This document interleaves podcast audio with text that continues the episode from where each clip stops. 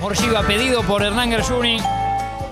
En este caso, de sí es lo que te eligieron los chicos, ¿está bien? Temazo, temazo. Pasa que me charlaste mucho y lo escuché poco. Después se lo lleva, pues, se lo lleva en un pendrive el programa. Entonces, el rato que vino Hernán, la parte formal, por supuesto, guionista, productor, director. Está con varias cosas. Una nos metimos recién, que es lo del mundo Batalla de Gallo, que para mí es apasionante, porque tampoco sé tanto y creo que mucha gente no, no conoce y viene de, de filmar y de rodar con esto. Estás también en una miniserie grosa, lo que se pueda contar tranquilo, que nada, nada, de, eh, de spoileo. Eh, eh, respecto a Nair, la, historia desconocida, es una próxima miniserie de género policial drama. La serie se basa en el libro homónimo de Mauro Zeta. No, eso, O eso no, es algo que quedó escritor en una, Mauro Fulco, en una ¿no? vieja gacetilla. No, Ah, ahí está, corregime entonces. Ahora, ahora te, ahora te cuento, sí. Bueno, eh, Nair Galarza, por supuesto. La miniserie quedó en manos de los productores Telemundo y NBC Universal y Zeppelin Studios. ¿Esto estoy bien? No, to- to- toma esa Está gacetilla, todo pero no es culpa tuya, es la que circula en los medios hace eh, bastante, porque el proyecto cuando arrancó, eh, nosotros eh, lo primero que hicimos como cualquier productora es, bueno, a ver qué libro hay escrito sobre el tema, y el libro que está escrito es el de, Ma- el de los dos Mauros, ¿no? Sí. Eh, Vamos Mauro al libro, Zeta, fue- claro. perfecto. Entonces nos juntamos con, con Mauro Zeta, que aparte lo conozco, tenemos muchos amigos en común y todo, y, y le compramos la sesión de los derechos de su libro. Ok. A medida que avanzamos con el proyecto, la plataforma, que es eh, HBO Max, Sí. estaba interesada en que este sea la serie que se llame Nair. O sea, no, no, Directam- no una historia basada en o. Y para eso necesitas los derechos de, de la familia. Entonces, viajamos a reunirnos con la Ah, familia. esta es la parte que me interesa, Claro, bien. claro. Estuve en la cárcel de Paraná todo un día, charlando con ella y con la familia. eh, y bueno, y adquirimos eh, los derechos directamente de la familia.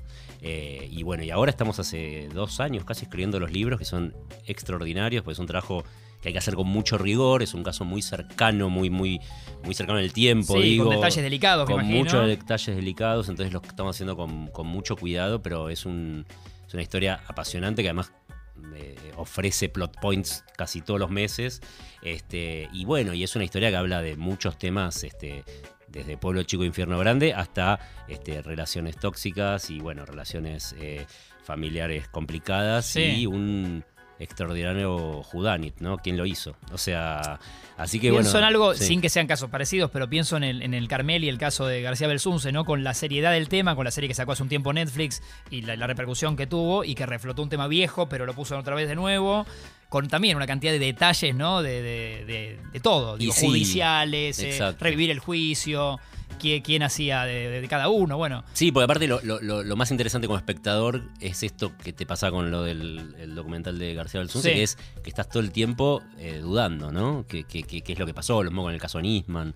Eh, ahí es donde tenés como una... Donde juega el espectador a. Jugás un montón y estás todo el tiempo... que está buenísimo los que el director genere esto, ¿no? Que, Claro, y sí, sí, sí, sí. el- que una pareja discute que para mí es él, no, para mí es él. Totalmente. Ahí, ahí es donde empieza a funcionar la serie. Cuando ya la serie te clausura algo, empieza a ser menos interesante porque, bueno, ya es como es descriptivo, es ilustrativo y no, y no, no hay una trama que te, que te atrape. ¿no? Y me acuerdo que contó Fedelía, que vino hace, hace unos días también acá, eh, en el caso del documental de Bilardo, que él terminó involucrándose mucho, algo parecido a lo Producido tuyo. por Zeppelin. Claro, por producido por Zeppelin, sí, sí. también para HBO, Mm. y que también él le acercó Fedelía como tímidamente, che, tengo esta idea, y HBO ya la tenía, y como dice, no, vamos por todo, y él tuvo que convencer, como lo que me dijiste vos, que vos viajaste a Paraná, que él tuvo que convencer a Daniela, la hija de, de Carlos Bilardo, no un día, semanas y casi que meses, hasta lo que hay de Daniela de dale, hagamos algo con mi viejo. Así fue, así fue, fue, fue fundamental en ese sentido, fue el artífice de que el proyecto exista.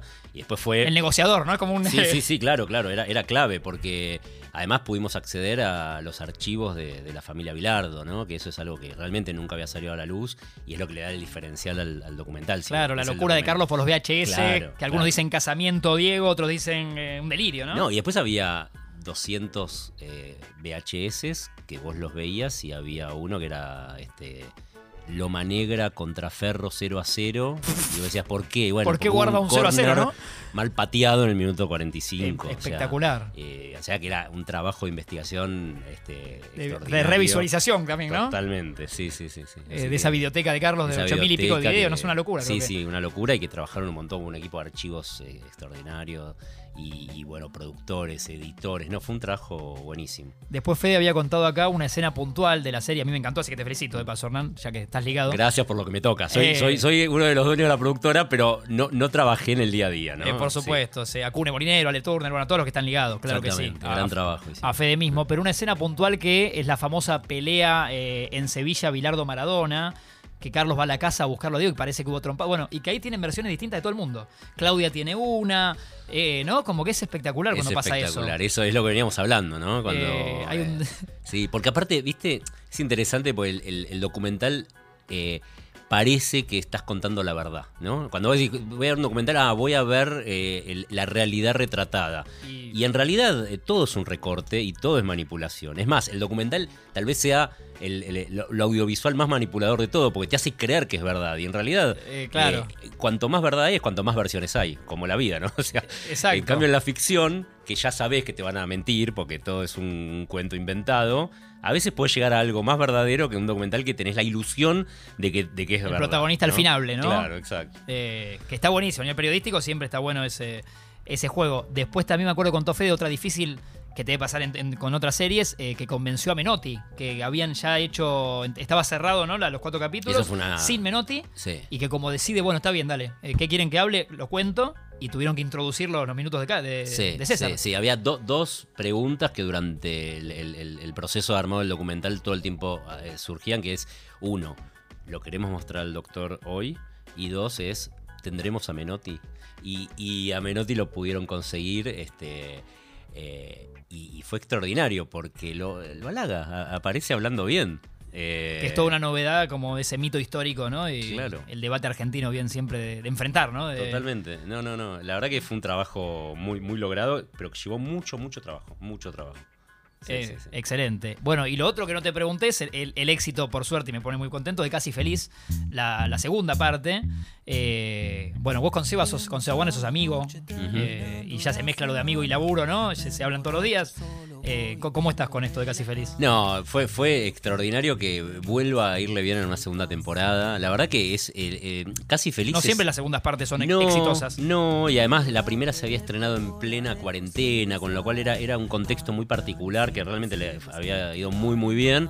Y en la segunda decíamos, bueno, yo qué sé, hay tanta explosión de contenidos, duran tan poco Plataforma, todo, ¿no? Porque vos- plataforma, claro, hay más competencia. Decís, bueno, pero la verdad es que Casi Feliz es algo que hicimos, eh, es, es muy autor todo, lo hicimos para nosotros. Ajá, muy artesanal. Sí, por supuesto, se estrena en Netflix y es recontra popular, va a 196 países, se estrena en no sé cuántos idiomas. Pero la verdad es que Es queríamos nuestra, hacer la eh, que- serie que, que- que nos divertía hacer a nosotros y está llena de caprichos, está llena de, de cosas que, nos divertían personalmente. Así que que te vaya bien con eso encima es doble Claro, mérito. no, que te digo tanto No mérito, doble satisfacción quiero decir. Entiendo, entiendo. Obvio que tiene mucho laburo de fondo. Yo contaba antes de que vengas que también me apasiona y debe ser para los que no se están escuchando eh, el mundo Netflix interno. Esto de cómo, eh, cómo convocás vos a Netflix o si Netflix te convoca. La cantidad de pedidos tipo Disney, me imagino que tienen, ¿no? De, de- para que encuadren su formato legal. Eh, eso no sé, eso lo tenés que manejar vos. ¿Cómo... Mira, eh, en el caso de Casi Feliz fue. eh, Lo buscaron a Seba, no me acuerdo bien cómo Fue fue. bastante extraordinario porque, en principio, nosotros no teníamos un modelo de original, de producción original, sino un modelo de licencia. Eso es parecido, pero no es lo mismo. En Ah. principio, es como si nosotros le vendiésemos el contenido a Netflix y no es que lo produce Netflix. Perfecto. Eso trae una ventaja y una desventaja. La ventaja es que tenés bastante más libertad porque no tenés a todos los departamentos de Netflix Pendientes de vos. pendiente de ca- de cada minuto. Y eso también tiene que ver con que es mucho menos plata la que te dan. ah, bien, entiendo, entiendo. Eh, cuanto más dinero, más presión y lógica presión. Entonces, eh, eso De las también dos nos daba, cosas. claro, nos daba también una libertad que, que- que- que estuvo muy buena. De todas maneras, ellos leen los guiones, ven los cortes de cada capítulo y todo lo que volvía era un- de un entusiasmo y de pulgares para arriba que nada. no- ¿Eso que es cruce de mails, ponele? Cruce de mails, cada tanto se hace un call, eh, call, call, todo el Claro, eso, sí, call, eso es especie de Zoom. donde hay, sí, este, Gente importante. de- sí, y gente de todas partes de Latinoamérica. Tenés una colombiana, una venezolana, alguien en Los Ángeles, no sé qué. Y todos este, te escuchan, pero todo, la verdad que fue Todas de, buenas de una fluidez extraordinaria. La verdad que estaban todos muy contentos. Qué bueno, qué bueno. Y con, con Seba más allá de, de protagonista, también le, Seba tiene una cabeza clara de productor. eh, ¿te pasa de, de juntarte con él a pensar desde qué actor o qué actriz lo va a acompañar o esas cosas también participa, Seba? Sí, muchísimo. La, la dinámica fue así. Él, él- primero nos juntamos a, a comer, a cenar, a Lo que se hace siempre con un amigo. Lo que hace con un amigo y ahí. La eh, excusa. claro, ahí lo que hicimos fue como crear la serie. ¿Qué es crear la serie? Bueno, ¿de qué va a ir? ¿Quiénes son los personajes? ¿Cuál es el tono? ¿Qué, viste, referencias? Ver, sentarnos en- en- en- a ver capítulos de Louis C.K. este, y ver esto, esto es lo que nos interesa. Bueno, Me encanta. Si Peto va a ser de Peto, va a ser. bueno, después Seba eh, escribe. Seba es un gran guionista. Es un- cierto, y es sí, un sí. gran guionista, es un gran dialoguista, sobre todo. Es, es extraordinario. Un poco la, la capacidad que él tiene al aire en la radio, de- el gran poder de observación que tiene, lo logra además eh, plasmar en algo con, con narrativa y con estructura, digamos, dramática. Ajá. Y después, ahí pensamos juntos el elenco, este, qué, qué actor. La parte tal vez más divertida de lo que jugamos al aire siempre todos, Sí, ¿no? claro. Como quién haría de quién. quién haría de quién, pero además co- con, con las ganas de que el que venga se entregue a la serie, no que vengan a hacer su gracia, como que privilegiamos el, el- el- el- el show y no tener al famoso, digamos, ¿no? Perfecto. Entonces, cada la camiseta puesta. de- Totalmente. Entonces cada uno que vino realmente que se caracterizó, se entregó a que yo lo pueda dirigir, se entregó a, a- a interpretar Cuando un papel dijo que ya sí, estaba dijo escrito. sí, como. Totalmente. Eh, Así que Acá Rami tiene pregunta, mira. adelante. ¿Qué tal? Buen día. Eh, cada vez que hablamos de la serie, acá cuando vino Seba incluso, eh, mucho se resaltó el trabajo de quien hace de hija de, de Seba, que es tu hija, además. y Excelente. quería preguntarte un poco por eso. Sí, sí, la encontramos en un casting de muchas chicas. No, mentira. Eh, no, Sofi, eh, ¿qué te puedo decir? Mirá, te- me van a salir muchos lugares comunes y mucha baba, y es, ¿no? es el Al director y el contestarte. padre, ¿eh? Está bien. Este, La verdad que la rompe. fue un La verdad que la disfrute. rompe. ac- A ver, yo estoy orgulloso de ella, aunque hubiese hecho todo mal. Pero encima sí. eh, lo hace muy bien y nos divertimos tanto. La verdad que compartir un set con tu hija de 13 años en ese momento, ahora ya tiene 14. Ver- verla brillar en algo que también no sabes si va a pasar. Verla brillar, divertirnos tanto este, con Seba, que es un amigo, con ella, que es mi hija, y, y Claro. haciendo ella de hija de, de No es un Seba. laburo, esto no es un laburo. No, y la verdad es que eh, era de un disfrute absoluto. Y bueno, nada, y Sofi, la verdad es que conoce los sets, o sea, mi, mi- mi mujer, ¿qué fue mi mujer? Mi, mi- mi esposa, no sé cómo se Compañera, dice. lo que sea, Bueno, compañera me suena muy, Ah. este, sí, eh, eh, muy peronista, pero eh, no, eh, es vestuarista, tiene una larguísima carrera como vestuarista, con lo cual Sofi... Tu hija recontraartista de- Claro, conoce los sets realmente desde que nació, con lo cual la ventaja que tenía es que llegaba al set y no tenía, no, no, no conocía lo que eran los ni- nervios, no. Tenía, sí, llegaba, iba al motorhome, se maquillaba, bajaba, Es todo lo que con hizo una desde que chiquita, naturalidad que era asombrosa. Así que sí, eh, la- la- me, me- me encantó. Estoy, sí. Eh, ¿Y qué devoluciones tuviste de gente que.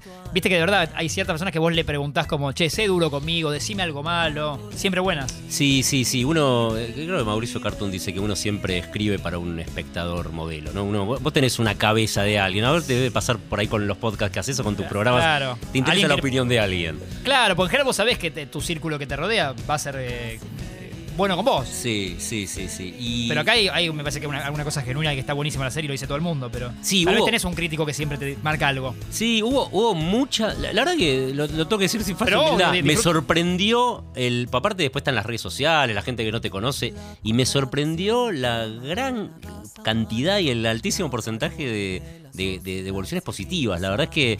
eh, fueron todos, todas flores. eh, y por supuesto, yo como director, pa- aparte me considero un artesano en el sentido de que eh, si algo me genera orgullo es que logré armar algo entretenido, que no aburre. Ese tipo de cosas me preocupan a mí, ¿viste? Que, que, funcione el, el- el- el humor. Y, y cuando veo que la gente se la devora en un fin de semana, que te están viendo la tercera temporada, digo, bueno, hice bien mi trabajo, ¿no?